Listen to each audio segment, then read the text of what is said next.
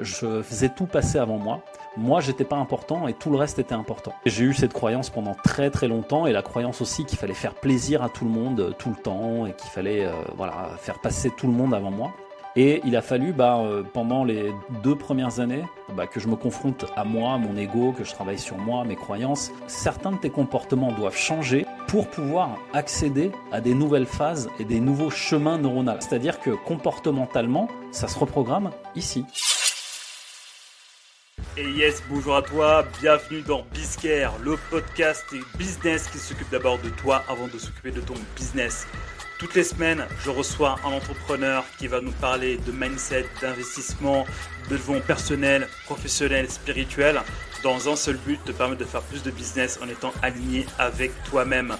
Sans plus tarder, je te donne rendez-vous dans l'épisode que tu es venu consulter et je te dis à plus tard. Salut Hello Salut, salam, shalom à tous Bienvenue, bienvenue, bienvenue, bienvenue dans ce nouvel épisode de Biscare, le podcast qui prend soin de toi avant de prendre soin de ton business. Et aujourd'hui, on va prendre vraiment soin de toi. On va prendre vraiment soin de toi parce que j'ai fait appel à son éminence, à monsieur, à monsieur, je vais prendre soin de toi, j'ai fait appel à Mehmet Gul. Et avant de commencer, avant de laisser la parole Mehmet, je tiens juste en fait à faire signaler à nos auditeurs qui nous regardent sur YouTube que, que tu t'es mis en violet. Et donc du coup, pour aller avec toi, j'ai mis un polo violet aussi. Voilà, quand en fait au moins on est raccord, on est bien. Mehmet, comment ça va? Écoute, ça va, c'est l'une des intros les plus improbables que j'ai entendues dans un podcast. Ce podcast sera improbable. Ouais. Voilà, ouais, c'est vraiment euh, une intro euh, phénoménale. Donc oui, euh, très heureux d'être là avec toi. Bonjour à tous et merci de m'accueillir. Eh ben Mehmet, bah, je propose de te présenter. Donc voilà, nous, nous, nous dire un peu ton parcours, ce que tu as fait, pourquoi tu fais ce que tu fais et surtout nous expliquer ce que tu fais parce que je l'ai toujours pas dit, tu vois. Ça, ah fait, ça fait deux minutes qu'on parle, mais bon, j'ai même pas dit ce que tu faisais. Donc voilà, donc du coup la parole est à toi, antenne libre, voilà. Dis-nous. Antenne libre. Alors euh, freestyle, je te la fais longue ou, courte? Parce que ça peut ça peut durer quand c'est long et. On va essayer de tenir nos auditeurs, donc du coup on va dire la version intermédiaire, la version middle. intermédiaire. Alors. Donc, euh, alors pour ceux qui me connaissent euh, pas du tout, moi je suis euh, dans. alors, j'ai déjà raconté la backstory. J'ai plus de 20 ans de management derrière moi. J'ai travaillé dans des grands groupes du CAC 40. Je vais pas citer les marques ici, mais j'ai été manager en tant que cadre dirigeant dans de très grosses multinationales. Et à la longue, avec le travail que j'ai fait, j'ai acquis beaucoup, beaucoup d'expérience sur euh, la connaissance de l'humain et l'accompagnement et le développement de l'humain, et euh, tout ça par les outils du management, de la connaissance de soi, de la gestion des conflits. Euh, tout un tas d'outils en fait que j'ai appris à développer dans des entreprises, notamment une qui était américaine où j'ai beaucoup appris. Et à la fin de ma carrière, ben, j'étais plus du tout aligné avec le monde du salariat parce que je me sentais à l'étroit pour tout un tas de raisons et j'avais euh, j'avais vraiment envie de partir, mais j'osais pas me le dire et j'avais plein de croyances qui me faisaient euh, me dire surtout ne quitte pas ton sein CDI parce que le CDI c'est la vie et euh, tu seras bien toute la vie et c'était un gros mensonge que je me racontais à moi-même parce que justement j'avais pas confiance en moi, parce que je me laissais pas passer en priorité dans ma vie, je laissais passer tout un tas de choses mais pas moi.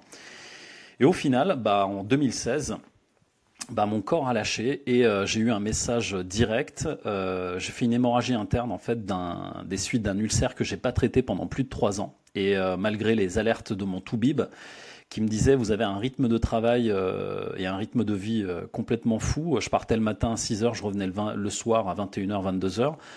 Et euh, c'est pour ça que j'en avais un peu marre, c'est que euh, pendant plus de 20 ans, tu sais, tu as un rythme effréné en fait. Et euh, cadre dirigeant, il faut le savoir, en France, c'est un peu l'esclave moderne, tu sais, tu pars le matin à 6 heures. Comme tu es au forfait, tu dois travailler un certain nombre d'heures par semaine, par mois. Et au final, bah, tu as l'impression de passer ta vie au boulot. Donc voilà. Et ça me convenait plus, mais je voulais pas me l'avouer. Et mon corps, en fait, a lâché un matin où je partais justement en rendez-vous et je me suis retrouvé, en fait, une première fois euh, chez moi entre la vie et la mort et euh, arrivé aux urgences également. Et euh, pareil une fois sur le lit d'hôpital. Mais ça s'est pas arrêté là, puisque l'histoire aurait pu être assez cocasse si ça s'arrêtait là, tu vois, parce que l'univers fait bien les choses. Euh, 15 jours après, euh, j'ai eu la bonne idée de sortir des soins intensifs, alors que le médecin me disait non, non, il faut rester trois mois, six mois. On vous a cicatrisé de l'intérieur, on a recousu une partie de votre estomac euh, qui avait lâché, etc. Donc vous pouvez pas partir comme ça. Euh. Et moi, qu'est-ce que j'ai fait En bon soldat, cadre dirigeant, j'ai repris le téléphone qui arrêtait pas de sonner pendant que j'étais encore aux soins intensifs. Et le patron de l'époque, bah, grosso modo, était un peu gêné, un peu emmerdé par la situation. Et 15 jours après, je reprends le travail, alors qu'il me fallait 6 mois. Et donc au final, je reviens au travail, le patron m'accueille, dit écoute, euh, c'est bien, hein, vraiment que tu sois revenu et tout, en mode tu t'es sacrifié, t'es un bon garçon, t'es un bon soldat, tu vois. Mais en fait, la boîte va pas très bien financièrement, et comme c'est toi qui as le plus gros salaire, ce serait bien euh, qu'on fasse une rupture conventionnelle. Tu nous donnes le montant que tu veux, on te signe le chèque, merci, au revoir. Et après, je sais pas ce qui va se passer. Et là, en fait, au moment où il m'annonce ça, tu sais, c'est comme si euh, je laissais tomber des valises. Tu sais, euh, quand tu dois partir euh, en voyage, mais que tu as tout mis dans tes valises à l'arrache et que tu es en train de traîner tes valises, tu es comme ça, tu sais. Tu cours avec tes valises et à un moment, le mec, il te dit Non, mais en fait, tu vas pas partir en voyage. Et là, tu, tu lâches tout comme ça. Et à un moment, je me redresse, je dis Putain, je suis partagé entre Ouais, c'est super, parce que j'en avais marre, et ouais, il fallait que j'arrête, en fait. Et d'un autre côté, une peur de l'inconnu, mais énorme, où mm. je me dis, mais putain, qu'est-ce que je vais faire? En fait, mm. c'est en 20 ans de carrière, donc là aujourd'hui j'ai 46 ans, euh, j'ai jamais été au chômage de ma vie. Donc j'ai toujours travaillé. Et tu sors de là, euh, petit gars des années 80, euh, ok, tu fais quoi en fait? C'est mm. et, c'est quoi, c'est quoi le reste en fait? C'est quoi la suite? Et c'est là où les vraies questions ont commencé à arriver, notamment par rapport aux croyances dont j'ai parlé. Tu sais, je faisais tout passer avant moi et rien d'autre ne comptait euh, que, enfin, il y avait rien de, moi j'étais pas important et tout le reste était important. Hmm. Et j'ai eu cette croyance pendant très très longtemps et la croyance aussi qu'il fallait faire plaisir à tout le monde euh, tout le temps et qu'il fallait euh, voilà faire passer tout le monde avant moi.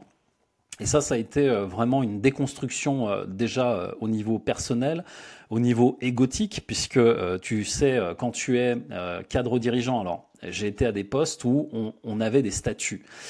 Et en fait, je me suis créé un monde, le monde euh, fake du CDI et des amis de statut social. Et j'étais directeur. Et euh, chaque fois que j'arrivais chez des amis, euh, chez des, tu vois, quelque part, oh, monsieur le directeur est là, oh. Et mon ego était gonflé en fait à bloc sur, oui, tu es un directeur, euh, tout le monde te respecte et tout, machin. Bonjour, voilà. Monsieur. voilà, bonjour monsieur, euh, monseigneur, il est l'heure de se réveilleurs. Et effectivement, il était l'heure de se Donnez-moi ma pitance, maître. Et en fait, euh, il était temps que je me réveille de ce, de ce cauchemar éveillé parce que, effectivement, quand je me suis lancé dans l'entrepreneuriat, il y a des gens en fait qui étaient soi-disant des amis euh, que j'ai en plus accompagné parce que tu sais, euh, j'accompagnais déjà des, des entrepreneurs, euh, des gens en fait qui avaient leur boîte et tout et qui venaient me demander conseil parce qu'ils savaient que hmm. j'étais ultra bien formé dans ces multinationales, que j'avais plein d'outils, etc., etc. Donc j'aidais déjà des gens, j'accompagnais déjà des gens en fait dans cette démarche. Donc au moment où tout ça s'arrête, ben, euh, je me dis, euh, je fais le tour en fait, je me sonde moi-même de qu'est-ce que je veux faire. Et heureusement, ma femme me soutient dans ce choix. Je lui dis, écoute, moi, je vais accompagner euh, des, des, dirigeants, des entrepreneurs à, tu vois, ce que je fais déjà en fait avec mon entourage. Et au moment où je fais ça, je vais demander à mon entourage, donc les personnes qui viennent me consulter, je leur dis bah voilà, je me lance euh, en freelance, je vais je vais commencer auto-entrepreneur et puis je vais faire ça. Et en fait, euh, toutes les personnes autour de moi, limite, elles se foutent de ma gueule en mode mais attends, c'est n'importe quoi ce que tu fais là. Ta carrière, ouais, ta carrière et tout machin et personne ne m'aide et tous les amis, euh, soi-disant amis, justement, tombent comme des fruits pourris en fait autour de moi. Je me retrouve tout seul et il a fallu, bah, euh, pendant les deux, deux premières années, euh, bah, que je me confronte à moi, à mon ego, que je travaille sur moi, mes croyances. Tu sais, puis tu sors de 20 ans de salariat, tu es un peu en mode euh, ouais, tu sais la vente, moi je sais faire des ventes, moi je suis tu vois quand tu as dirigé des paquebots où tu, tu manages des gens de 0 à 100 personnes et que tu fais euh, 15 millions à l'année et que tu dois faire 500 000, 700 000 euros de chiffre d'affaires par mois, bon, c'est facile, c'est easy quoi, tu vois. Mais non, en fait, quand il s'agit de toi et que c'est ton entreprise et que le service c'est toi, bah ouais, c'est pas la même en fait. tu vois, et là, il y a, y a comme un problème qui se passe à l'intérieur et, et tu remets plein de choses en question. Et ça m'a pris deux ans, le temps de bien comprendre en fait euh, le, le, business en lui-même, l'entrepreneuriat, euh, qu'est-ce que je voulais faire, vers qui je voulais euh, me diriger, qui je voulais accompagner. Et ça m'a pris à peu près trois ans, trois ans et demi avant de rencontrer mon, partenaire actuel, euh, qui est mon business coach depuis toujours, forever, euh, notre ami euh, Jeremy Coleman, que je salue très très bas, chapeau bas, parce que c'est c'est un artiste du marketing, c'est un mentor du marketing. moi, moi, je l'appelle le génie du marketing, tu vois. Depuis... Jérémy, qu'on a déjà reçu. Et voilà, et, qu'on salue d'ici. Et, et, en fait, c'est lui qui m'a vraiment appris plein, plein, plein de choses et, et qui m'a permis justement d'aller beaucoup plus loin dans ce que je fais au niveau business et euh, au niveau aussi euh, état d'esprit. Et finalement, bah, en ayant euh, non seulement beaucoup travaillé sur moi et en ayant les bonnes stratégies marketing avec tout ce que j'ai appris avec lui, bah, tout a commencé à décoller en 2020-2021. Et euh, aujourd'hui, j'ai créé ma boîte, donc euh, MGR Formation, qui aujourd'hui accompagne euh, surtout des infopreneurs, puisque je suis vraiment dans cette niche de l'infopreneuriat. Effectivement, j'ai accompagné des gens comme, comme lui, donc comme Jérémy, comme Gérald, qu'on salue aussi d'ici. Gérald qui est aussi personnes, Gérald Ford, ouais, qu'on salue ici, le Tony Stark du marketing, c'est comme ça que je l'appelle. Il aime pas, mais je l'embrasse d'ici aussi.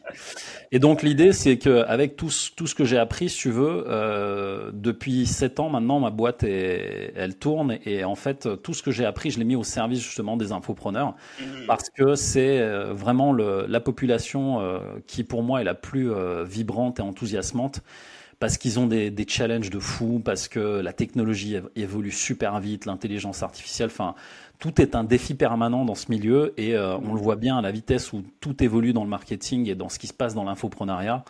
Donc euh, c'est un milieu dans lequel euh, je connais bien justement les problématiques et j'ai décidé justement d'accompagner l'accélération, les phases d'accélération de croissance pour ces gens-là quand ils passent justement de la partie solopreneur à, à chef d'entreprise CEO où il faut recruter, il faut manager, il faut structurer la boîte, euh, la mmh. performance, etc. Et le but de tout ça, bah, c'est euh, d'amener de la performance euh, d'abord dans leur tête, dans leur conscient et inconscient, par notamment la PNL, les neurosciences, etc., qui permet justement d'accélérer la croissance intérieure pour propulser la croissance extérieure de la boîte. Voilà. Parce qu'en fait, en soi, c'est comme l'activia, hein. tout part de l'intérieur et ça se va à l'extérieur. Désolé pour la blague de mauvais goût. c'est une référence complètement improbable. ok. Écoute, on accueille la référence. Euh, on accueille. non, mais en fait, Pardon, euh, blague à part. non, mais en fait, là, tu as dit un truc euh, assez intéressant au moment de clôturer ta présentation qui était magistrale. J'ai pas d'autres mots. Euh, enfin, c'est le premier mot qui me vient à l'esprit, tu vois. Eh ben, écoute, merci. je t'en prie. en fait, oui, en fait, tu as dit un truc intéressant, c'est que si tu veux croître en tant que consultant ou bien en tant que, en tant que chef d'entreprise ou en tant qu'infopreneur, comme tu le dis jusqu'à présent, parce que c'est la niche dans laquelle tu te, tu te, tu te, tu te positionnes, en fait, tu dois d'abord bosser sur toi avant euh, de pouvoir réellement bosser sur ton business. C'est bien ça? Si tu veux, moi je pars du principe qu'il faut structurer l'intérieur pour pouvoir structurer l'extérieur. En fait, il y a, y a, toujours trois niveaux. Je travaille sur d'abord le, les croyances, la reprogrammation des croyances, parce que si tu veux, il y a des, euh, on, se fait nous-mêmes, euh, on se raconte des histoires par rapport à nous, à nos capacités, nos comportements, euh, dans un environnement qui n'est pas forcément adapté. Et l'une des erreurs que je rencontre le plus souvent, c'est des entrepreneurs qui sont peut-être en, phase d'accélération et qui vont continuer à demander des conseils à leurs proches, à leurs femmes, à leurs parents, etc. C'est la pire des choses à faire. C'est-à-dire que les personnes qui sont dans des phases d'accélération comme celle-là, doivent s'entourer de gens qui comprennent les problématiques. Et les parents, en fait, sont, euh, enfin, l'entourage proche et effectivement euh, de, sont là, si tu veux, sous une forme de soutien, mais ils sont les pires conseillers en fait euh, dans l'activité et dans ce qu'on peut apporter. Pourquoi? Parce qu'ils vont vous regarder en fait par le filtre du passé, avec les lunettes du passé, et euh, ils vont vous renvoyer en fait à vos erreurs en vous disant oui, mais t'es pas doué pour ça. Pourquoi tu fais ci? Pourquoi tu fais ça?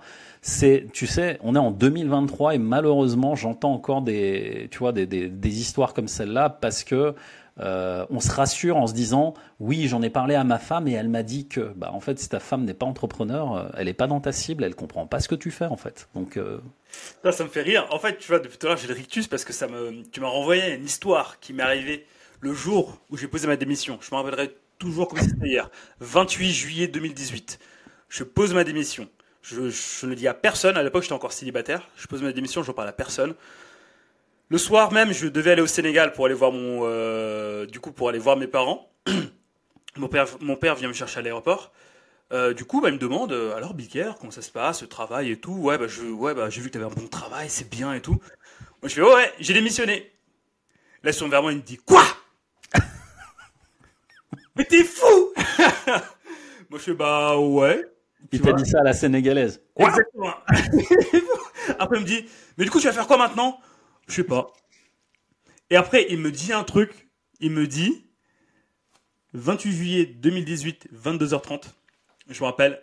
Il me dit des décisions comme ça, il faut d'abord que t'en parles à ton père et à ta mère avant. C'est inconscient ce que tu viens de faire. Et là, dans ma tête, tu vois, j'avais, enfin, j'ai pas autant cheminé que maintenant. Mais dans la tête, en fait, je me disais, waouh, mais heureusement que je lui ai pas dit, tu vois, parce que sinon, il m'aurait fait flipper et j'aurais rien fait du tout, tu vois. Et donc du coup en fait cette histoire là, tu vois, enfin ce que tu as dit en fait me me, bah, me fait penser à ça. Mais maintenant en fait t'en parles, en fait c'est c'est c'est c'est euh, c'est une c'est une tendance en fait chez les entrepreneurs, bien les entrepreneurs qui commencent à qui bah, qui commencent à croître, c'est que bah en fait au final leur environnement euh, qu'ils bah qu'ils leur veulent du bien, en fait au final quand tu veux arriver, quand tu vas aller à certains stades, ça devient plus improductif qu'autre chose en fait si tu veux, les, les, les, proches se sentent une légitimité de te critiquer plus dur que les personnes de l'extérieur. Et souvent, les parents, ils ont cette réflexion, cette phrase de croyance, encore une fois, c'est juste une croyance, hein, c'est de dire, je veux pas que tu commettes les mêmes erreurs que j'ai commises. Exactement. Et en fait, moi, quand on me dit ça, je lui dis, mais c'est les parents. En fait, j'ai eu euh, comme ça une discussion une fois avec un entrepreneur et ses parents, et je lui ai dit, mais euh, en fait, qu'est-ce qui vous dit que euh, les erreurs que vous avez commises ne seraient pas bénéfiques pour lui. Mmh. Finalement, euh, quand on est dans un parcours entrepreneurial, c'est grâce à, nos erreurs qu'on apprend. Et euh, si t'en fais pas au départ, c'est que t'as rien tenté en fait. Si tu veux jouer Monsieur Parfait, il faut rester en CDI en fait. Il faut pas faire de l'entrepreneuriat. Et euh, dans le, pour exemple, dans les deux premières années de mon activité, euh, c'est anecdotique, mais j'ai fait zéro euro. Pourquoi? Parce que déjà, j'avais euh, la sécurité euh, Pôle Emploi, tu sais, parce que les deux premières années, moi, j'ai jamais, j'ai jamais arrêté de travailler, donc j'avais un Pôle Emploi qui restait, même si j'avais moins qu'avant, mon salaire de cadre, il restait confortable. Donc, pendant deux ans, j'ai tout testé, j'ai fait tout et n'importe quoi, et il y a rien qui a marché. Et pendant deux ans, j'ai fait Wellou, quoi, en fait. Mmh. Mais si j'avais pas commis ces erreurs, je me serais pas rendu compte que la première chose à faire quand tu te lances dans l'entrepreneuriat, c'est surtout de te faire accompagner tout le temps. Oui. Et si, si j'avais la, la, mentalité que j'ai aujourd'hui et euh, l'état d'esprit et la clairvoyance que j'ai aujourd'hui, j'aurais immédiatement appelé Jérémy euh, avant. Je J'aurais pas euh, galéré pendant deux ans et demi, trois ans, tu vois, à, à pas savoir quoi faire, comment faire, etc. Tu vois. Donc, généralement, tu vois, mais en fait, euh, quand, tu, quand tu entreprends, en fait, c'est pas juste tu, tu génères du chiffre d'affaires pour toi, en fait, tu crées un nouveau paradigme, en fait. Ouais. T'es plus du tout, en fait, t'es plus du tout euh, mono, euh, monotâche, on va dire. en fait, t'es obligé de couvrir beaucoup de choses. le marketing, la vente, le support client, ta communication, etc. Alors que là où tu es en CDI, bah, tu couvres juste bah, soit la vente, soit le marketing, ou bien soit le support client. Tu vois, tu obligé en fait bah, de, d'ouvrir beaucoup plus tes chakras, on va dire. Et derrière, euh, forcément, ça demande en fait une certaine euh, reprogrammation mentale pour se dire, je peux faire ça. Et en te disant, je peux faire ça, tu peux le faire derrière, tu vois. Donc du coup, euh, donc du coup, oui, effectivement, en fait, je te et enfin, en fait, tu me renvoies en fait à pas mal d'erreurs que j'ai faites aussi avant. C'est que, bah, en fait, bah, moi, je fais du SEO, tu vois, j'en ai toujours fait. du coup, en fait, mon taf, c'était, c'est toujours de faire en sorte que les gens gagnent plus d'argent. Donc du coup, je me suis dit, bah, je vais le faire pour moi. Bah, pareil que toi, tu vois, première année, euh, quasiment rien, quoi, tu vois. Et effectivement, c'est quand j'ai commencé à me faire accompagner que les choses ont commencé à changer, petit à petit. Donc, On appelle ça une année de formation. Exactement, une année d'erreur. l'année, l'année d'erreur, en fait, n'est qu'une année de formation. Mm. Alors, évidemment, euh, que, que tu te formes par l'échec ou par l'erreur, bah, il y a un prix à payer. Mm. Mais qu'on soit clair, euh, je ne partage pas du tout l'avis des entrepreneurs qui disent il faut échouer le plus vite et le plus souvent possible. Ah, Je ne partage pas du tout cet avis-là. Oui, euh, avoir des fails, c'est bien, mais en avoir le moins possible, c'est bien aussi. Mhm, c'est vrai. Et euh, l'idée, si tu veux, c'est pas parce que tu fais beaucoup de fails que euh, tu vois que, que c'est bien quoi. Dans le marketing, ça je le vois beaucoup avec Jérémy parce que on, on travaille ensemble et je le vois en fait. Dans le marketing, tester des choses, oui, il y a plein de trucs à tester, mais ça va pas remettre en cause ton, tout ton business. Ça va remettre juste une partie de ton business, tu vois, en cause parce que tu as fait un test marketing, ça a fonctionné, pas fonctionné. Mhm. L'idée, si tu veux, c'est d'avoir des, des, des, des erreurs et des échecs qui te permettent de construire solidement. Et ceux-là, les gros échecs, moi, euh, je préfère ne pas en avoir souvent. Un ou deux de temps en temps, euh, c'est bien. Parce que ça remet les idées en place, parce que ça remet peut-être un nouveau paradigme, comme tu disais. Et une fois que tu en as un ou deux comme ça de temps en temps, bah, tu apprends beaucoup plus vite, c'est sûr, mais moins tu en as, mieux c'est. Pourquoi? Parce que euh, avec le temps et l'expérience, tu as aussi une clairvoyance que tu as beaucoup plus que tu n'avais pas avant. Mhm, Donc, échouer, faut bien le remettre au bon endroit et pas englober tout et n'importe quoi dedans. Voilà. Ok, ok, ok. Échouer, mais attends, enfin, prenez quand même vos marques euh, au, au tout début quand vous vous lancez. Et faites-vous accompagner surtout. Surtout, surtout. Franchement, ça, honnêtement, euh, j'en parle dans mon livre qui va sortir très bientôt. Voilà, petit teaser. Ouais. Petit teaser, voilà, merci beaucoup. Effectivement, en fait, enfin, à un moment, j'en parlais, en fait, je retraçais un peu, tu vois, bah, les échecs que j'ai eu les, les premières années. Et il est clair que si c'était à refaire, si c'était à refaire, si je devais faire une seule action avant même de me lancer, avant d'ouvrir mon statut, tout ça, si je devais faire une seule action, ce serait de rejoindre un mastermind. C'est de prendre, en fait, mes économies et de rejoindre, en fait, un mastermind où il y a des gens, même s'ils sont très trop avancés pour moi, au moins ils ont écumé une partie du chemin, ils ont fait les erreurs que je vais inévitablement faire, Mm. et en fait au moins bah, je pourrais avancer en faisant mes propres erreurs qui vont me permettre d'avancer. Donc du coup en Ouais. fait réduire en fait le nombre d'erreurs euh, on va dire pour que je puisse en fait avancer plus vite, euh, plus rapidement et euh, plus sereinement aussi. Carrément. Et du coup, mais euh, hyper, euh, bah merci en tout cas pour cette, pour cette, pour ce, pour ce début d'échange. C'est, c'est, c'est, c'est archi cool. Je, tu m'as renvoyé en fait vers pas mal de choses que j'avais enfouies et qui maintenant me, me font rire. Hashtag papa, je t'aime. euh, T'as dit tout à l'heure un truc qui était intéressant, c'est croyance. T'as as beaucoup utilisé ce mot. Tu vois, quand tu parlais de ton histoire, t'as utilisé plusieurs fois le mot croyance, euh, plusieurs fois le mot croyance quand tu parlais bah, des gens qui étaient amis avec toi, tu vois, enfin, je m'étais un peu moqué de toi, tu vois, en, euh, en prenant la position de Gollum, tu vois. Euh, voilà, tu as parlé d'eux, tu as parlé de la croyance que ton patron avait besoin de toi, puis après, quand tu venais de te lancer, tu as également parlé de croyance, euh, comme quoi tu pouvais avancer seul parce que tu avais 20 ans de boulet derrière. Au final, quand on se lance et quand on veut se développer, en tant que consultant ou bien en tant que pro ou en tant qu'indépendant, est-ce que en tout cas en reprenant tes mots, est-ce qu'il ne faut pas carrément refaire toute son échelle de croyances pour atteindre l'objectif qu'on va atteindre? Alors, par rapport aux croyances que moi j'ai euh, j'ai portées en moi, elles sont euh, aujourd'hui devenues. En fait, avant, elles étaient ma principale douleur. Mhm. Et aujourd'hui, j'en ai fait mon principal outil et allié. Et euh, ce qui se passe, c'est que au niveau, euh, à l'échelle du monde, on a une expérience subjective par nos perceptions qui nous montre que euh, chacune de nos expériences de vie est propre à chacun. Et souvent, on a en nous, alors ça c'est plus les neurosciences qui le disent, on a à peu près 80% de notre ADN qui est un héritage transgénérationnel qu'on porte finalement euh, de notre passé, nos comment dire, euh, nos, nos parents, leurs parents à eux, etc., etc. Si tu veux, on est la finalité euh, de nos ancêtres et de ce qui s'est passé euh, avant nous. Et ça, pour le coup, c'est prouvé. Ça, pour le coup, c'est prouvé euh, euh, scientifiquement. Alors ouais, scientifiquement, euh, là, il faut aller regarder sur euh, tout l'aspect euh, épigénétique. euh, là, tu vois, l'épigénétique, c'est un truc qui date de il y a moins de 10 ans.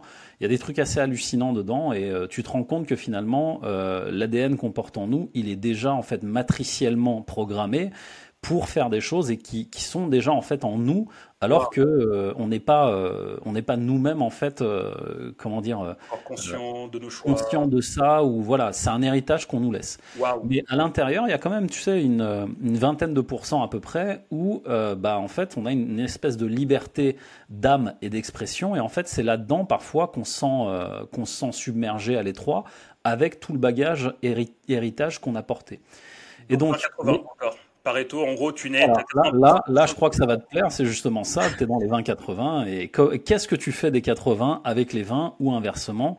Et euh, dans l'idée, si tu veux, c'est de savoir en fait que à l'intérieur de tout ça, il y a peut-être une grande partie qui ont été euh, téléchargées, programmées en fait euh, comme ça, et que cette programmation, alors moi j'utilise la, la, PNL aujourd'hui, la programmation neurolinguistique, pour pouvoir justement reprogrammer ces schémas-là. Mais à l'époque, quand je me lance, mais j'ai aucune connaissance dans, dans, tout ça, tu vois. J'ai dû beaucoup étudier, beaucoup lire, euh, me former. Euh, j'ai investi en moi massivement. Mais ces croyances, pour pouvoir les dégommer, on parle de, de toute une vie, quoi. Euh, tu arrives à 40 ans, tu sais, moi j'arrive à 40 ans, j'étais dans le mood, je vais être directeur régional, je vais être quelqu'un de respecté, j'aurai un statut social, bonjour. Je voilà, c'est ça. 10 000 euros. C'est ça. Et, en fait, dans ma tête, je te jure, c'était tout tracé en fait. Et ces croyances-là, bah, elles sont en lien avec euh, ma perception du monde, euh, mon ego, euh, les valeurs que je porte, la manière dont je me, je me, regarde et dont je me traite. Et ces croyances-là, bah, il a fallu que je les dissèque et que je les prenne une par une pour comprendre que tout ça en fait n'était qu'un jeu de perception subjective et que ces perceptions subjectives finalement euh, elles sont pareilles pour tout le monde. Pour simplifier et que tout le monde comprenne. Mhm. Toi et moi on va au ciné, d'accord? Mhm. On va voir, euh, je sais pas, il y a quoi en ce moment euh, Tiens, il y a Mission Impossible qui sort la semaine prochaine. J'adore Tom Cruise. tu vas voir Mission Impossible. Tu vois, moi je suis fan de Tom Cruise, je vais dire ouais c'est génial et tout, tu verras dernier épisode. Et toi tu ouais Tom Cruise, bof, le mec il fait ses cascades, mais bon est-ce que c'est pas du fake? Tu vois, et gros débat. On va voir le film, et en fait, de, du même film, on va ressortir avec deux perceptions subjectives différentes. Hmm. Et l'idée, c'est que toute la vie et tout ce qu'on vit est comme ça. Et quand tu comprends que chacune de tes perceptions peut être modifiée, modelée selon ta volonté, c'est là où tout commence à se transformer. Et attention, je parle de volonté. Je parle pas de motivation, je parle pas de discipline. Tout ça, c'est du bullshit. La, la, la attends, attends, attends, attends, attends, attends, attends, attends, je suis pas prêt. Je pense que les gens qui nous écoutent ne sont pas prêts aussi. discipline, bullshit en entrepreneuriat? Ouais. Oh mon dieu. Oh mon dieu. Ça t'intéresse de savoir pourquoi? Oui, bah quand même. tu vas clientéliser là. Attends, mais moi tous les matins, tu vois, j'écoute des, tu vois en fait, bah moi j'écoute des euh, euh, des Américains qui disent discipline, discipline, go, go for it, discipline, yeah, yeah. Bien sûr, bien sûr. Continue, là, tu veux me dire à te faire mal. Continue à te faire mal. ah ok d'accord. Continue à te faire mal. Alors justement, euh, l'idée, si tu veux, c'est qu'à force de, de, lecture et surtout à force d'analyse et de, de, regarder un peu le comportement humain, la discipline, la motivation ne sert à rien n'est rien sans la volonté. Mhm. En fait, tout le monde met un point d'honneur à la discipline et à la motivation, mais euh, physiologiquement parlant, l'être humain, et surtout euh, si on prend l'homme et la femme, ont un métabolisme qui euh, se charge et se décharge. Donc simplement, tu regardes la physiologie humaine, la productivité d'un être humain, en fait, elle est corrélée à son énergie le matin. Et donc, est-ce qu'elle a bien dormi la nuit? Est-ce que son sommeil a été réparateur? Les aliments, euh, la manière de dormir? Il y a tout un tas de paramètres qui rentrent en ligne de compte. Malgré tout, si à l'intérieur de toi, tu n'as pas une volonté de faire les choses, ta discipline, ta motivation. Alors pour ceux qui nous écoutent, Mehmet vient de faire deux gros fuck à la discipline et la motivation avec son gros doigt. Voilà. Pourquoi en fait? Parce que la volonté, elle est nourrie intrinsèquement par les valeurs que tu portes en toi et l'histoire que tu te racontes sur toi-même. Et c'est ça, en fait, qui va forger ta volonté à avoir de la discipline et à avoir de la motivation. Sans volonté, en fait, tu vas nulle part. La discipline, ouais, une discipline, c'est quoi? On te dit, fais les choses comme ça. Il n'y a qu'une seule façon de le faire, c'est celle-là. Ah ouais. Et si t'as pas la volonté pour le faire, tu fais quoi? En fait, la discipline, c'est un outil au service de ta volonté. C'est un outil. Et en fait, une fois que tu as compris ça, et regarde l'étymologie des mots, hein, tu verras, discipline et euh, volonté, une fois que tu as compris ça, tu te rends compte que en fait, ce que, ce que tu dois travailler, c'est beaucoup plus profond que ça. C'est d'aller regarder justement euh, en toi, qu'est-ce qui nourrit cette volonté, quelles sont les valeurs, à quoi tu raccroches ça en termes d'image, en termes de perception émotionnelle, en termes également aussi euh, de, comportement, puisque comme je te l'ai dit, 80% de notre ADN, il vient de quelqu'un d'autre. Donc ton père, ta mère et les ancêtres. Et regarde bien, certains de tes comportements doivent changer pour pouvoir accéder à des nouvelles phases et des, nouvelles, euh, des nouveaux chemins neuronaux. Alors tout ce que je te dis là, c'est vraiment en lien avec les, les neurosciences, c'est-à-dire que comportementalement, ça se reprogramme ici. Et donc forcément, si tu changes tes comportements, si tu changes également ta vision sur le monde par rapport à toi-même, ta volonté, elle change également. Et c'est cette volonté qu'il faut travailler, pas la discipline. La discipline, ça reste un outil. La motivation, c'est fluctuant. Par contre, la volonté, elle est corrélée à toute l'histoire que tu mets derrière. Et euh, discipline ou, euh, motivation, euh, dans les deux cas, elles ne peuvent exister que si toi, tu as la volonté d'y mettre quelque chose. Mmh. Waouh. Waouh. Attends, tu, je viens d'avoir une rupture de pattern là, parce que là, tu es en train de des choses chez moi aussi. Euh, donc du coup, en gros, que, en gros, pour résumer tout ce que tu viens de nous dire, euh, le plan de je vais me lancer à mon compte, je vais faire un business plan. Première année, je vais faire 100 euh, 000 euros. Deuxième année, je vais faire 120 000. Troisième année, je vais faire 150 000. Voilà, regarde, Ça. tout ça, c'est des croyances. Tu te rappelles le dernier mastermind, la dernière réunion qu'on a faite? Quand j'ai dit à tout le monde, voilà mes objectifs. Et tout le monde était là, un peu en mode, attends, il est sérieux lui il veut pas faire des millions comme nous? Ouais, je me rappelle. Ouais. Bordel, c'est quoi ça? Et en fait, qu'est-ce qui, qu'est-ce qui m'oblige à rentrer dans ce schéma de croyance qui dit première année 100 000, deuxième 300 000 Et si ma volonté, c'était d'aller à mon rythme, de me respecter pour une fois pendant 40 ans, je ne l'ai pas fait. Et si ma volonté, c'était justement d'aller tous, tout envoyer chier et de me dire maintenant c'est mon tour, je le fais comme moi je le sens. Hmm. Eh bien tu sais quoi? Il faut beaucoup plus de volonté et surtout de courage pour assumer ça aux yeux de tout le monde. Est-ce que ça aujourd'hui dans ton quotidien, quand tu as quelque chose qui est propre à toi, est-ce que tu es capable d'y mettre la volonté pour le protéger? Oui, c'est moi désolé, je me permets de t'interrompre juste des petites secondes pour te dire que si tu aimes l'épisode, n'hésite pas à t'abonner à la chaîne YouTube, à nous mettre un petit like ou à nous mettre 5 étoiles sur la plateforme de podcast de ton choix. Sans plus tarder, je te remets à ton épisode. À tout de suite. Mais euh, pour moi, en fait, tu viens de nous donner un secret inavoué, en fait, tu vois, de, de la Startup Nation, de l'Entrepreneurial Nation, tu vois là où tous les discours quasiment, tu vois, je sais pas, enfin, je veux pas te donner de nom là, tu vois, mais tous ceux qu'on écoute, les figures entrepreneuriaux, euh, entrepreneuriales, pardon, tu vois, euh, qui disent moi je travaille 12 heures par jour, euh, ou bien ceux qui disent bah moi je, moi je marche 2 km par jour, ou bien ceux qui disent moi je cours 10, 10 km par jour. Anthony Bourbon, le travail, ouais, y a que ça, ouais, faut travailler. Ouais, ouais, pendant que tout le monde fait la fête, toi tu travailles, c'est bien. Ouais, c'est une carte du monde, frère. Tu vois, Kobe Bryant, tu vois, qui est une personne que je modélise dans ce que je fais et qui m'inspire, tu vois, lui, euh, je me suis longtemps, je en fait, je me suis longtemps euh, euh, culpabilisé en me levant pas à 3 heures du matin pour aller travailler comme lui le fait, tu vois. Alors que c'est quelqu'un que, tu vois, qui m'inspire, tu vois. Donc du coup, à t'entendre, tout ce que ces gens disent, ce sont des cartes du monde en fait qu'ils te, qu'ils te, te, qu'ils te montrent qui font bien vendre parce que c'est exceptionnel, mais en fait, c'est leur carte et pas la tienne. Donc du coup, ce que tu es en train de dire, c'est avant même de me lancer ou bien si je veux passer un autre palier dans mon business, il faut d'abord que je travaille sur ma carte du monde. Quelle, est ma volonté? Qu'est-ce qui fait que je suis bien aligné avec moi-même? Qu'est-ce qui fait que je suis heureux? Parce que c'est aussi le but de ce podcast. Qu'est-ce qui fait que, je suis, que moi je suis heureux? Et après, ça, ça, doit être le carburant, on va dire, des actions que tu peux mettre en place derrière. Donc euh, le business plan, etc., etc. C'est bien ça Je te donne un exemple. Tu veux un exemple? Je veux un exemple. Un exemple, un exemple. Ouais Il y a eu une période euh, où, euh, Al Elrod a sorti son fameux livre The Miracle Morning. Ouais. Fait, je crois, c'était sorti en 2011 ou 2000, je sais même plus à quelle période.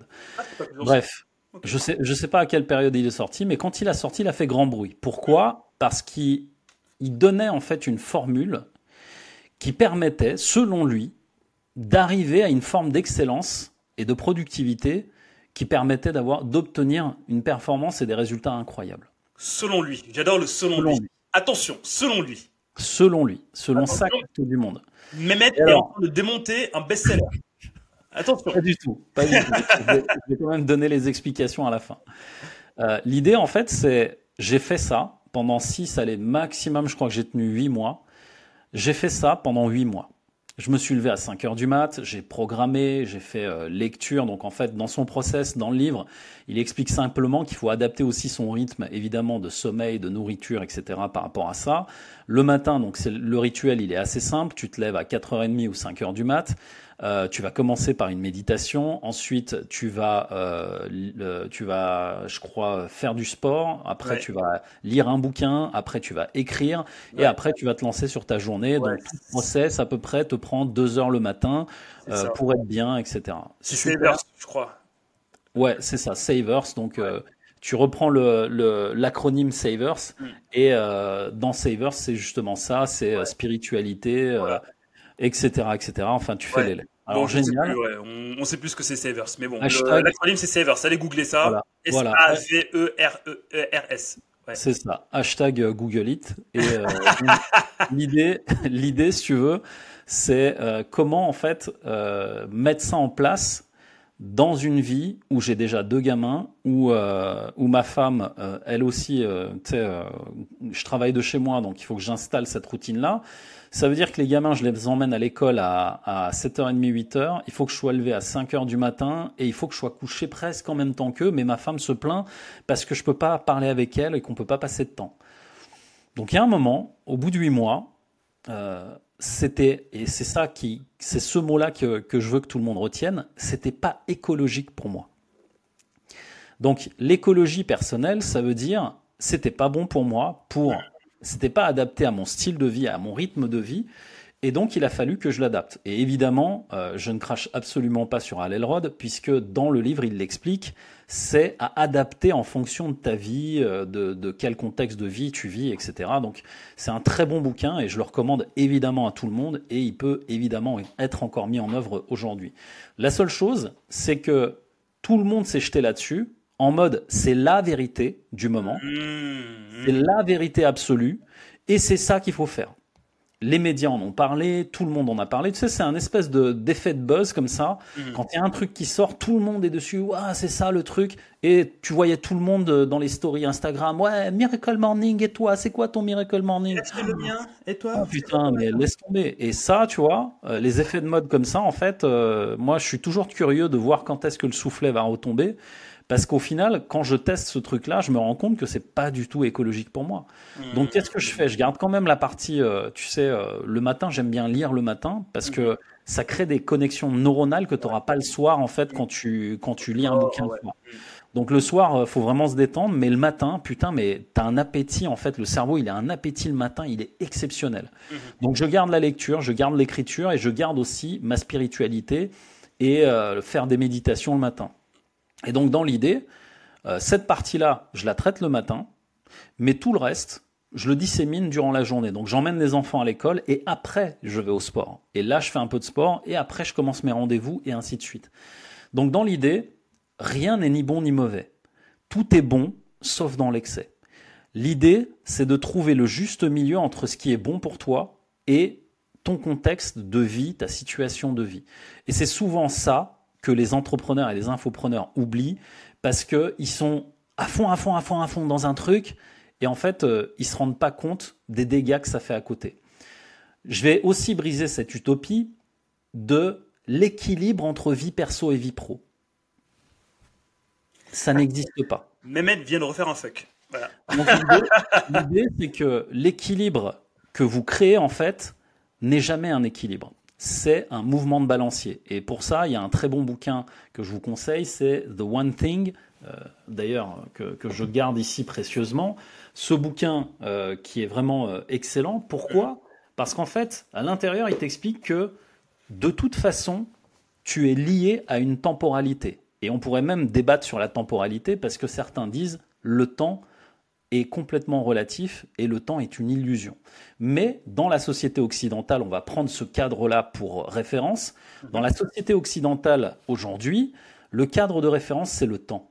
Et en fait, quand tu cherches un équilibre, tu te mens à toi-même et tu fais, tu multiplies tes efforts pour, soi-disant, tu sais, comme dans une balance, comme si tu avais en fait les deux mains tendues comme ça et que tu essayes de maintenir un truc. Bah attends, tu es un être humain. Au bout d'un moment, tes muscles ils tétanisent, tu peux pas maintenir un truc en équilibre. Il y aura toujours un truc qui va être déséquilibré.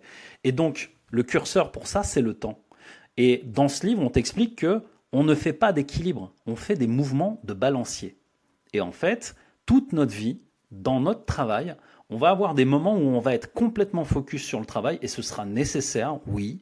Mais par contre, il faudra revenir dans un autre mouvement de balancier personnel où, si tu as des enfants, ta femme, etc., eux ont besoin de petits mouvements de balancier tous les jours avec toi. Par contre, ton travail, lui, il va demander des grands moments où tu vas travailler.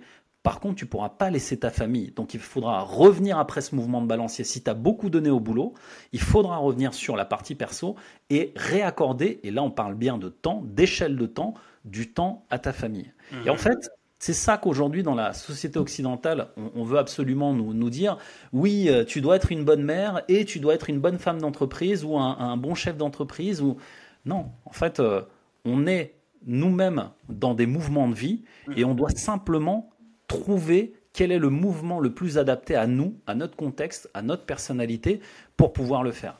Et ça, bah, bien évidemment, la première des choses, c'est de regarder en fait quelles sont les histoires qu'on se raconte d'abord là-dessus, parce que sans ça, ça c'est le premier filtre, sans ça, tu ne peux pas avoir une bonne connaissance de toi. Car le prisme des croyances est un effet grossisseur sur la connaissance de soi. Souvent, il y a des personnes qui viennent me voir qui me disent Ouais, mais moi, toute ma vie, on m'a dit que j'étais nul dans la gestion du temps. En fait, voilà, c'est qui ont et qu'est-ce qui fait que toi, tu prends cette vérité pour acquise? Et tu vois, juste ça, ça, doit remettre en place des paradigmes nouveaux pour que tu puisses aller regarder réellement qu'est-ce qui se cache derrière. C'est pour ça que quand je travaille avec les infopreneurs, c'est toujours par trois étapes. La première, c'est toujours les croyances. La deuxième, c'est la connaissance de soi, parce qu'il y a des outils aussi euh, pour ça. Et la troisième, c'est le focus. C'est-à-dire qu'une fois que tu as reprogrammé tes croyances, une fois que tu te connais bien, où est-ce que tu as envie d'emmener tout ça? Hmm. Où est-ce que, tu sais, euh, un de mes profs, il m'a dit un jour en PNL, il m'a dit, euh, ton histoire t'a amené jusque-là. Maintenant, qu'est-ce que tu fais de cette histoire? Et c'est souvent là le problème, c'est que on regarde en fait notre vie par le prisme soit d'une histoire douloureuse passée, soit par l'anxiété du futur. Donc, tant que tu n'es pas connecté à ici et maintenant, tu peux pas avoir un focus clair pour savoir où tu vas. Waouh. Waouh. Mais euh, alors, Mehmet, je le connais depuis, euh, depuis, depuis, depuis un peu moins d'un an. On a énormément échangé avant. Mais là, il vient de mettre une grosse claque. Je sais pas vous. mais là, tout ce qui vient de, tout ce vient de se dire, il ne l'a jamais dit avant. Et donc, du coup, là, je suis en train de grand-berger en plein direct de podcast. non, mais c'est. Revenir à ici et maintenant, monsieur. Oui, ok. Hop, hop, hop, Bilker, ici et maintenant. Allez, hop, c'est bon, je suis revenu. Mais, euh, donc, du coup, enfin, tu sais, euh, juste, juste avant que, tu, que, que je t'invite euh, sur, euh, sur, sur et d'ailleurs, petite parenthèse, attends, il y a un truc que j'ai oublié de dire. Tu vois, on a 42 minutes, je t'ai toujours pas dit. Vous savez qui m'a donné l'idée de Bisquer Ah non. C'est Mehmet En fait, je pose la question sur notre groupe. Je dis, euh, les gars, je vais faire un podcast. Je veux parler des humains. Euh, je veux parler euh, du 20-80. Je veux parler de mindset et du business. Je fais quoi? Je fais quoi avec ça? Mais il me dit, bah, tu t'appelles comment? Bilker Bah, tu veux parler de business? Ouais, bah, biz. Et tu veux prendre soin des gens? Ouais, bah, Bisker. Bah, merci Mehmet. Better call Mehmet. Parenthèse fermée, donc voilà, donc du coup, euh, vous découvrez ce secret. Donc si vous, êtes arrivé jusque-là, bah, tapez Biscard dans les commentaires, ça m'intéresserait bah, de voir qui est arrivé jusque-là. Donc bref, parenthèse fermée. Euh, donc en fait, voilà, euh, je, ouais, je voulais dire que sur Biscard, donc du coup, j'ai accueilli, j'ai, j'ai accueilli Alec, j'ai accueilli euh, euh, Alexandre, j'ai accueilli Jérémy, j'ai accueilli euh, Gérald aussi, tu vois. Donc des personnes. D'énormes entrepreneurs, d'énormes entrepreneurs que je respecte. Ils sont, ils sont vraiment huge dans ce qu'ils font et ils sont hyper smart. Je les adore. Très très très très forts eux tous. Bon, enfin, je pense que ceux qui nous suivent ont pu voir la valeur qu'ils délivrent et la valeur en fait de leur pensée. À chaque fois, on a parlé de stratégie, de stratégie pour atteindre un certain but. Par exemple, avec Alec, on a parlé de la stratégie de OK, aujourd'hui je fais 100 k par an. Comment je peux faire pour aller taper les 300 k, euh, voir le million? Après, Alec nous a dit 1, tu fais ça, 2, tu fais ça, 3, tu fais ça, etc. Mmh. La Mehmet, en fait, est en train de, de, de, de mettre, de challenger leur carte du monde, tu vois.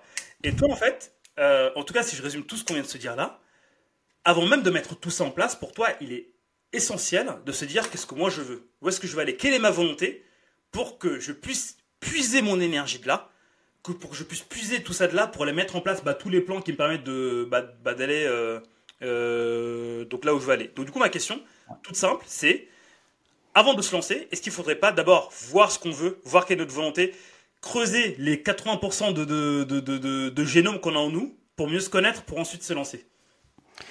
Bah, tu sais, c'est euh, le fameux euh, bilan de compétences. Mm. Euh, quand tu finis un CDI, la plupart des gens, ils font quoi? Un bilan de compétences. Ah oui, dans le bilan, on m'avait dit que j'étais un peu comme ci, un peu comme ça. En fait, si ça s'arrêtait à un bilan de compétences, tout le monde serait entrepreneur aujourd'hui. Hein. Donc l'idée, c'est, encore une fois, les trois étapes, croyance, connaissance de soi et focus, pour pouvoir justement polariser euh, toute ton histoire et ce que tu veux en faire. Hmm. Et euh, franchement, il y a sept ans de ça, quand j'ai créé MGR Formation, euh, c'est les trois choses auxquelles j'ai vraiment pas fait attention du tout. je me rends compte aujourd'hui avec le recul que chaque entrepreneur que j'accompagne multiplie ses résultats une fois qu'il a passé ces trois, trois étapes-là. Donc dans l'idée, c'est construire un business qui soit écologique envers toi, hmm. recruter des gens qui soient en adéquation avec ta personnalité et surtout avec ton projet professionnel, puisque c'est le projet quand même qui drive un peu le, la motivation et l'envie des gens de travailler avec toi.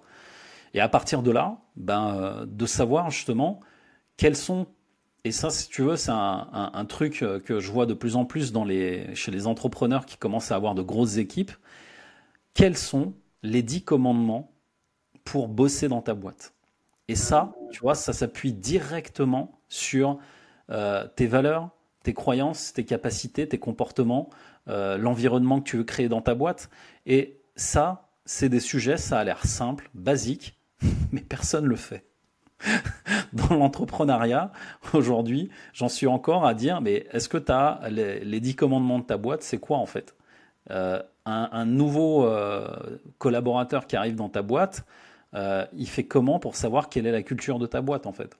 Donc des, choses vraiment euh, simples, puisque je rigole en le disant, puisque dans les entreprises corporate, tu vas, euh, je sais pas moi, chez Airbus, euh, on est à Toulouse, tu vas chez Airbus ou ailleurs, il y a des tu vois, tout ça c'est très codifié, tu vois. Hmm.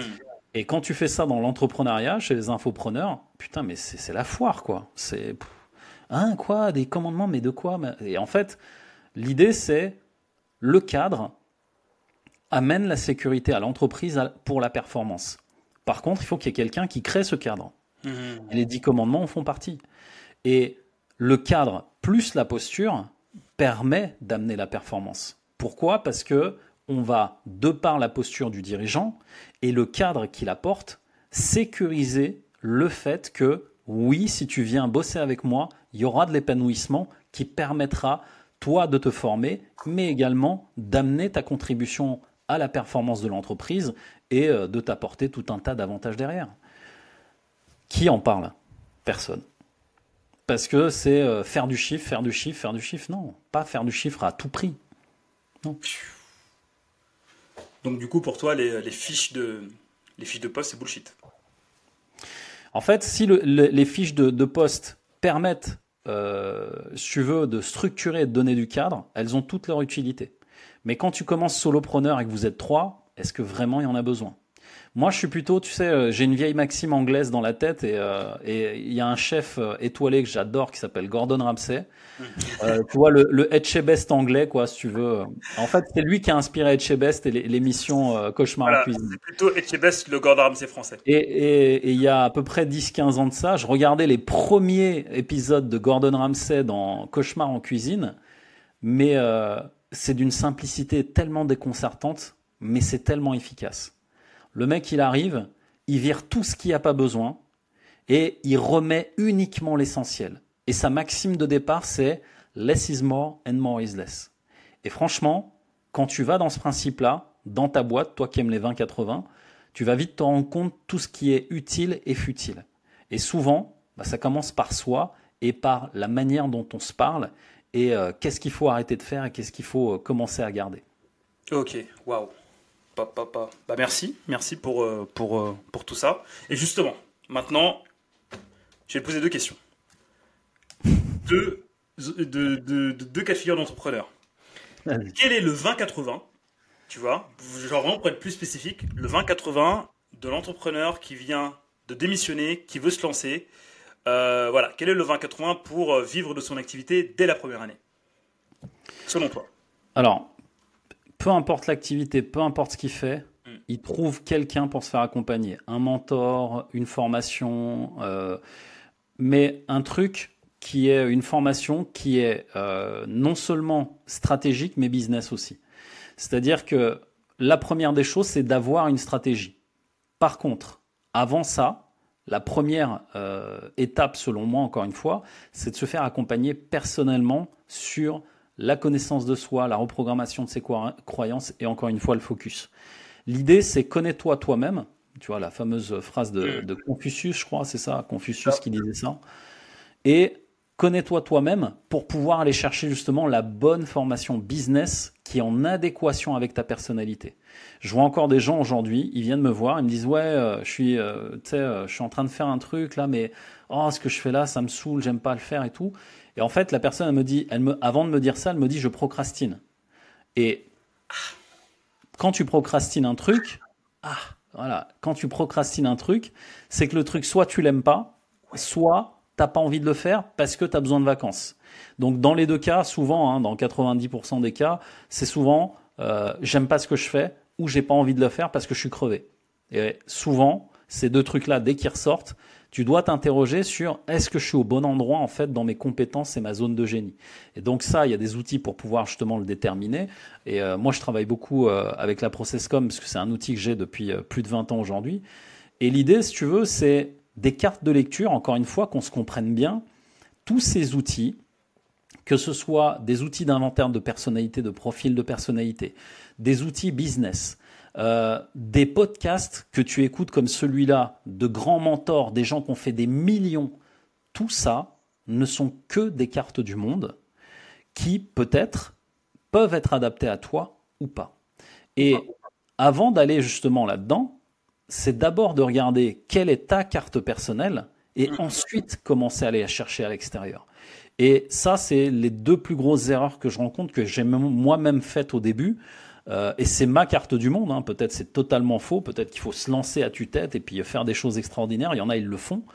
Mais de ce que je croise en tout cas dans l'écosystème euh, entrepreneurial français euh, que, que j'accompagne aujourd'hui, bah, euh, force est de constater que quand tu ne sais pas toi-même où est ta zone de génie, c'est difficile de mettre le focus à un endroit et de te dire bon bah c'est là qu'il faut que j'aille en premier quoi. Mmh. Donc euh, commencer par soi et ensuite commencer à avoir une stratégie mais vraiment euh, avec un, un, un, mec qui a déjà fait le chemin que toi tu ambitionnes de faire. Quoi.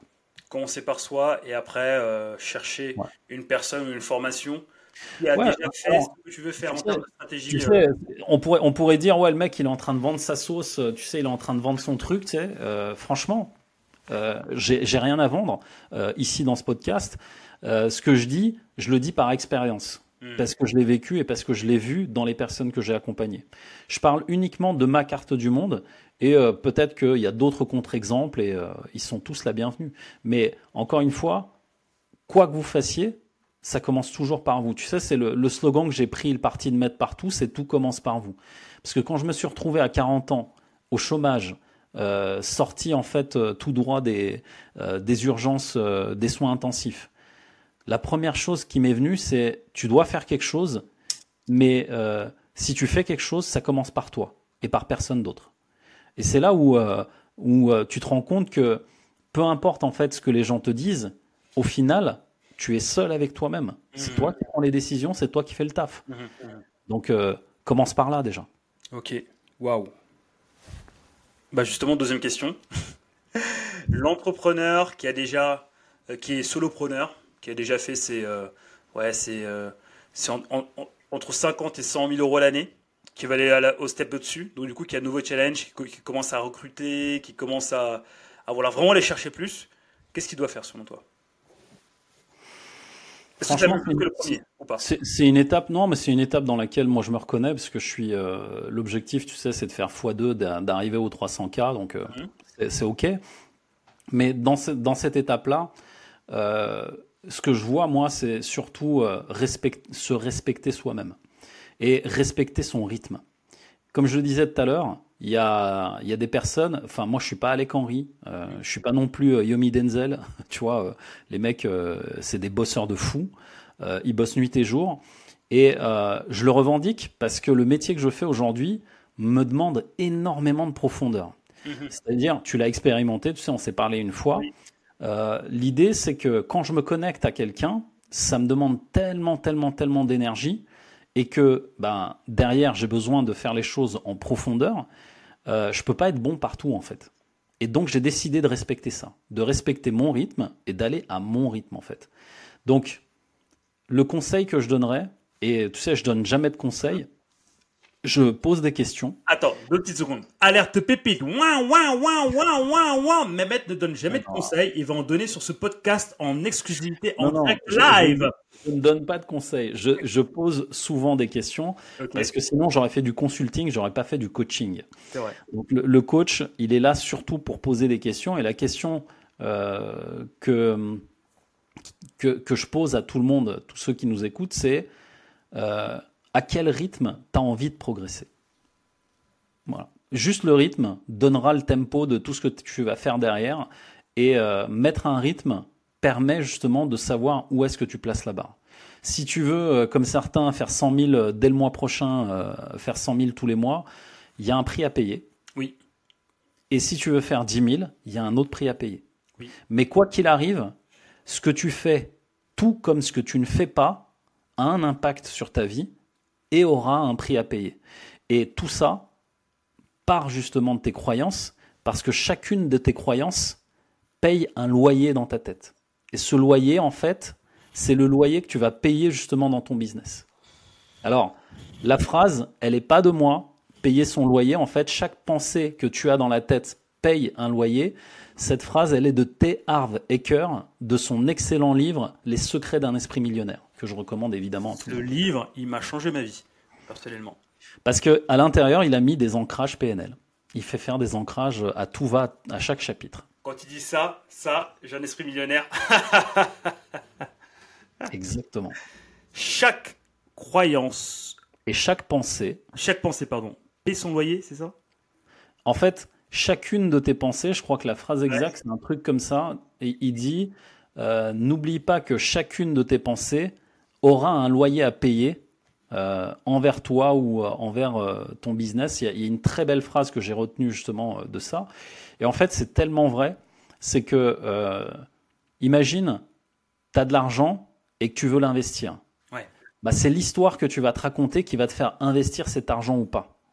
Et si tu es impulsif, tu vas le cramer dans des trucs, tu vois, à très haut risque. Et si tu es plutôt quelqu'un de raisonné, où tu as une valeur sécurité très élevée, l'histoire que tu vas te raconter derrière, elle est complètement différente. Oh que oui En fait, je valide ça parce que j'ai commencé à investir il n'y a pas longtemps. Maintenant, je, je dis aux gens investissez votre argent. Ouais. Tu vois Euh, J'ai commencé à investir il n'y a pas longtemps, mais pendant très longtemps, la valeur sécurité chez moi était tellement forte parce que je me disais, mais attends, je pourrais avoir besoin de cet argent. Bah ouais. Mais c'est Ouais. Mais attends, mais qu'est-ce qui va se passer demain? Alors que j'avais de la thune, genre je peux rester un an, tu vois, sans, sans bosser, j'avais de la thune, tu vois. Ouais. Sauf qu'en un an, voilà, il peut se passer beaucoup de choses. Donc bref. Euh... Waouh, waouh, mais mec, j'ai pas, j'ai pas d'autres mots. Du coup, euh, ça va être un épisode 2, ça. Je sais pas à quoi tu dis waouh, mais ok, on accueille ça ici aussi. non, waouh, par rapport à ce que tu viens de dire, parce qu'il faut que je digère, et je pense que les gens qui nous écoutent digèrent également. D'ailleurs, ceux qui sont là, commentez, je digère. ça permettra de voir qui est en train de bien manger. Et justement, avant de se, de se payer, tu vois, un accompagnement ou quoi, est-ce qu'il y a déjà, tu vois, des outils qu'on peut utiliser, euh, euh, qu'on peut utiliser en fait, qu'on peut trouver, qu'on peut utiliser pour déjà en fait avoir une piste de, euh, de connaissance de soi? Des outils gratuits, hein, je parle, hein, parce que voilà, on est, voilà, ici on est des grosses. On va faire plus avec moi. Euh, alors, il y a un outil euh, que je donne souvent euh, à mes clients, mais que je donne aussi dans des podcasts. C'est le filtre à particules. Cet outil, je l'ai, mis au point. Alors déjà par la maïotique socratique, parce qu'on on utilise beaucoup le questionnement en, coaching. Et dans l'idée, c'est quand tu as une situation de crise, quand tu vis un problème avec quelqu'un, quand tu vis une situation compliquée dans ton business, il n'y a que trois questions à se poser pour clarifier tout instantanément. Hmm. La première, c'est qu'est-ce qui dépend de toi? Là, on parle de replacer les responsabilités aux bons endroits et de regarder qu'est-ce qui est sous ton contrôle, sur quoi tu peux agir directement. La deuxième question, c'est qu'est-ce qui ne dépend pas de toi? Tu vois, tu parlais d'avoir plaqué un CDI. Euh, la réaction que les gens vont avoir autour de toi, ça, c'est pas sous ton contrôle. Donc, la peur du regard des autres, de ce qu'ils vont en penser, etc. Bullshit, on s'en, on s'en bat les couilles. Et donc, dans l'idée, euh, une fois que tu as ça, tu as remis les responsabilités aux bons endroits, la dernière question, elle devient cruciale. Qu'est-ce qu'il y a de bon à prendre et à apprendre dans ce que je vis ici et maintenant? Et en fait, cette première partie de question, elle est importante parce que chaque chose qu'on vit est une leçon de vie. Et comme je le disais tout à l'heure, euh, j'ai un ami un jour, il me demande de l'accompagner dans sa start-up euh, dans la tech. Il fait de la réalité virtuelle et de la réalité augmentée. Il est fan de VR, etc. Donc il fait des trucs extraordinaires. Par contre, je l'accompagne pendant à peu près 9 mois, et au bout de 9 mois, je vois qu'il arrête de suivre mes conseils. Et je lui dis, écoute, si t'as pas envie euh, de suivre mes conseils, on va s'arrêter là. Et euh, je vois aussi que dans la manière justement dont tu fais euh, les choses, tu ne tires pas de leçon de ce que de ce qu'on fait ensemble. Une Et, et ouais, et ce qui s'est passé, c'est qu'au bout de 9 mois, en fait, euh, il n'a pas du tout suivi euh, ce que je lui ai donné. Il, s'est pris en fait un comment dire euh, une espèce de, claque par un de ses clients qu'il a escroqué. Il n'y a pas d'autre mot. Il a perdu 200 000 avec un client. Il a mis la clé sous la porte l'année d'après. Alors ça l'a pas empêché de reconstruire une start-up, etc. Aujourd'hui, voilà, il a fait plein de trucs derrière, mais dans l'idée, la leçon qu'il a tirée de ça, c'est que si tu n'as pas de structure et que tu ne fais pas les choses suivant un certain ordre intérieur, tu es sûr qu'au bout du compte, vu qu'il n'y a pas de cadre et que tu n'as aucune posture dans ce que tu fais, bah, tout va jouer contre toi. Et donc, qu'est-ce qu'il y a de bon à prendre et à apprendre là-dedans En fait, c'est ce qu'il a pris, c'est une bonne claque dans la gueule, mais ce qu'il en a appris, c'est qu'au final, il fallait non seulement bien s'écouter d'abord et écouter aussi les, les conseils apportés par des experts, chose qu'il n'a pas fait, et surtout être très rigoureux dans sa compta et la manière dont il, euh, dont il avait les rapports avec ses clients. Mais le problème, et là c'est la deuxième partie de cette question, le problème, c'est le ici et maintenant. Hmm. Toute la journée, quand tu es entrepreneur, tu es soit en train de préparer le futur, soit en train de te rappeler le passé merdique dans lequel tu as fait des erreurs, dans lequel tu te, tu te lamentes en fait. Et le problème, c'est que tu n'es pas ici et maintenant. Et tout ce que tu veux construire pour le futur, il n'y a que le futur qui est intéressant, parce que tu peux le construire depuis le moment présent. Et en fait, tout le monde est déconnecté du moment présent. Donc le moment présent, c'est quoi? C'est qu'est-ce qui dépend de moi, qu'est-ce qui dépend pas de moi, mais que je peux faire là maintenant. Et quand tu as compris ça, en fait, c'est assez simple hein, pourtant. Mais tout change. Tout change du tout au tout. Et ça, ben, c'est souvent un, comment dire, un, un momentum qu'on perd parce qu'on est pris par, euh, oui, par les événements, par plein de choses. Hmm. Mais si tu n'es pas te reconnecter à ça, ça devient très compliqué pour la suite. Waouh. Prenez des notes, posez-vous des questions. Qu'est-ce que Qu'est-ce qui est euh, qu'est-ce que vous pouvez faire ici et maintenant? Qu'est-ce qui est sous votre responsabilité? Qu'est-ce qui dépend de toi? Qu'est-ce qui dépend pas de toi? Qu'est-ce qui dépend de toi? Qu'est-ce qui dépend pas de toi? Et, qu'est-ce qu'il y a de bon à prendre et à apprendre dans ce que tu vis ici et maintenant? Et qu'est-ce qu'il y a de bon à prendre et à apprendre, ici et maintenant Ouais.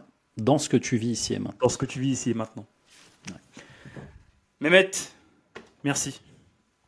Franchement, euh, honnêtement, vraiment, je crois que c'est le seul épisode de podcast que j'ai fait jusqu'à présent on, doit l'écouter sept fois pour avoir les sept niveaux de profondeur. Tu vois, en référence à la conversation qu'on a eue hier, euh, Mehmet. Mais bon, privé joke. non, non, en fait, c'est ultra puissant. Même les mots que tu utilises. Je pense que si on écoute, euh, si, on, écoute cet épisode aujourd'hui et qu'on la réécoute dans deux ans, on va avoir des niveaux de compréhension différents parce qu'en fait, il y, aura des choses qui vont résonner, tu vois, de par l'expérience que tu auras eue ou pas. Eh, c'est ta carte du monde et on l'accueille. Mais mec, tu saoules, je voulais avoir plus de vues là. voilà, bah du coup, euh, je voulais avoir une stratégie pour avoir des vues, bah c'est cramé. Voilà, bon, bah Mehmet, on va se diriger tranquillement vers la fin. Euh, où est-ce qu'on peut te retrouver? Alors je suis euh, le plus actif actuellement. j'ai repris LinkedIn en main parce que justement les infopreneurs et ceux que je ceux euh, que j'accompagne sont plus sur LinkedIn, Instagram et euh, ma chaîne YouTube sur laquelle euh, bah, il y a plus de 300 vidéos qui peuvent encore aider des gens, je pense, et à ouvrir un peu plus les yeux sur les croyances et tout ce qu'ils ont en eux. Quoi. Allez sur Google, tapez Mehmet Gull et voilà. Euh, je vais pas demander les trois livres parce que tu l'as tu, tu évoqué tout au long de la, du podcast. On a parlé de, de, Miracle Morning, on a parlé de l'esprit millionnaire de Atir Ecker. Euh, on, on, a parlé de, The One, Thing, de, Gary Keller. Est-ce qu'il y en a d'autres que tu peux nous recommander? Ouf, il y en aurait tellement, mais le dernier actuellement qui me retourne, tu le connais, c'est le mentor qu'on a en commun, c'est euh, Réincarnation. Alors euh, c'est Steve, évidemment, pour ceux qui connaissent By Steve sur les réseaux. Euh, juste un livre, mais extraordinairement euh, profond, puissant. Enfin voilà, il m'a retourné ce livre. Et euh, j'en ai beaucoup pleuré parce que je suis quelqu'un de très sensible, même si ça se voit pas. c'est un livre qui est très très très puissant, donc je vous invite tous à, le lire et à le partager. Ok, ben, merci beaucoup pour, ces, pour ces partages. Qu'est-ce qu'on peut souhaiter maintenant, Mehmet? Bah écoute, Souhaitez-moi ce que vous souhaiteriez à vous pour réussir. Eh ben, je te souhaite d'être libre et euh, d'être épanoui dans ce que tu fais. Parce que moi, ma croyance, et qui n'engage que moi, qui est ma carte du monde, on est sur cette terre. On est, on est, on est sur cette terre, euh, on est sur cette terre pendant un temps. Nous sommes du temps en soi. Un jour, on va la quitter. Ce serait fortement dommage euh, de, dilapider notre expérience terrestre à faire des choses qu'on n'aime pas. C'est ma carte du monde. Donc c'est ce que je te souhaite, euh, mon cher Mehmet. Eh ben écoute, merci. Mehmet, merci à toi. Plein de bonnes choses. Pour ceux qui nous écoutent ou bien pour ceux qui nous regardent, les liens pour avoir accès à Mehmet sont dans les commentaires. voilà, merci Mehmet et je te dis à très bientôt du coup. Merci Milker. Merci à toi. Allez, salut, ciao. Ciao.